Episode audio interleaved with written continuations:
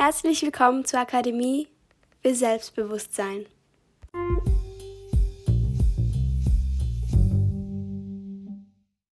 In diesem Podcast geht es um das Buch Ich kann das von Bodo Schäfer.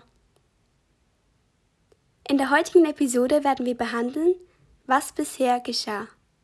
Viel Spaß!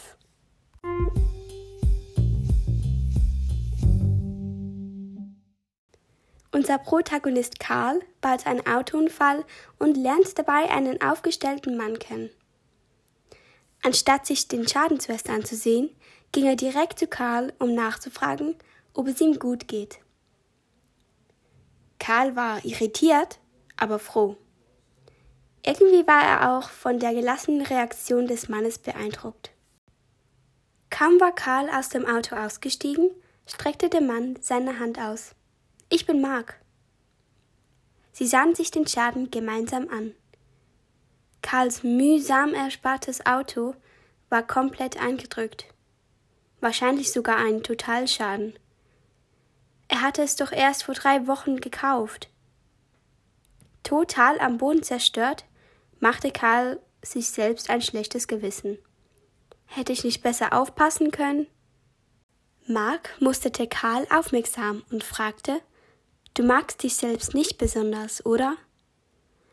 Was hat das hier denn damit zu tun, ob ich mich selbst mag? fragte er verdutzt.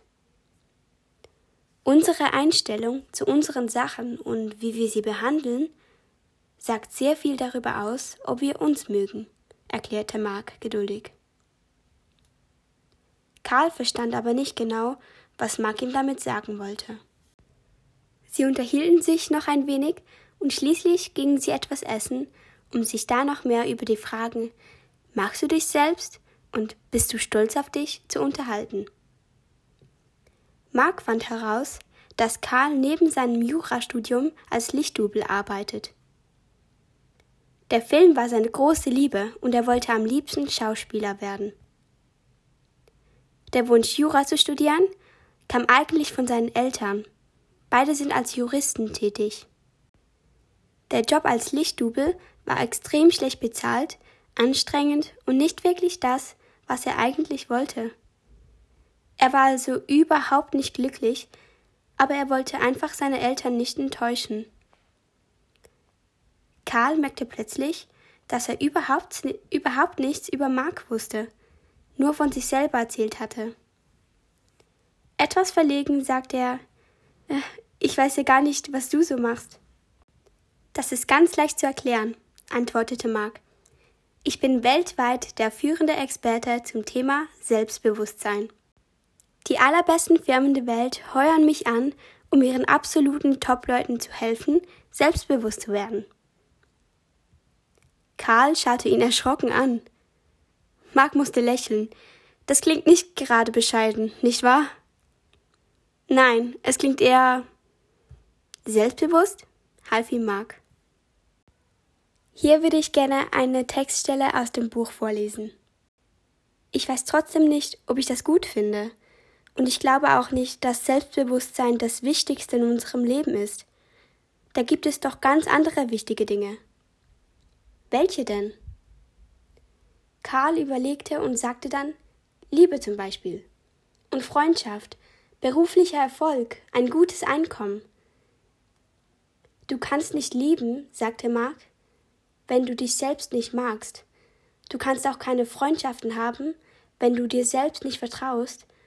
Und du wirst keinen beruflichen Erfolg haben, wenn du nicht weißt, was du gut kannst. Was ich dir sagen will, alles, wirklich alles nimmt seinen Ausgang bei unserem Selbstbewusstsein. Du kannst nur dann ein erfülltes, erfolgreiches und glückliches Leben haben, wenn du selbstbewusst bist.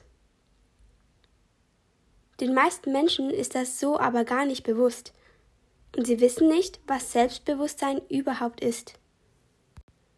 Mark musste los. Sie verabredeten sich morgen wieder und verabschiedeten sich. In dieser Nacht hatte Karl einen merkwürdigen Traum. Er träumte von einer alten Frau mit schneeweißen Haaren und einem grellroten Pullover. Sie probierte ihm immer etwas ungemein Wichtiges zu sagen, aber er konnte sie einfach nicht verstehen. Sie holte ein lila Buch aus ihrer Tasche und legte es auf seinen Küchentisch. Anschließend verschwand sie. Karl wachte nass geschwitzt auf. Er ging in die Küche, um sich einen Kaffee zu machen. Dabei fiel sein Blick auf den Küchentisch. Was liegt denn da?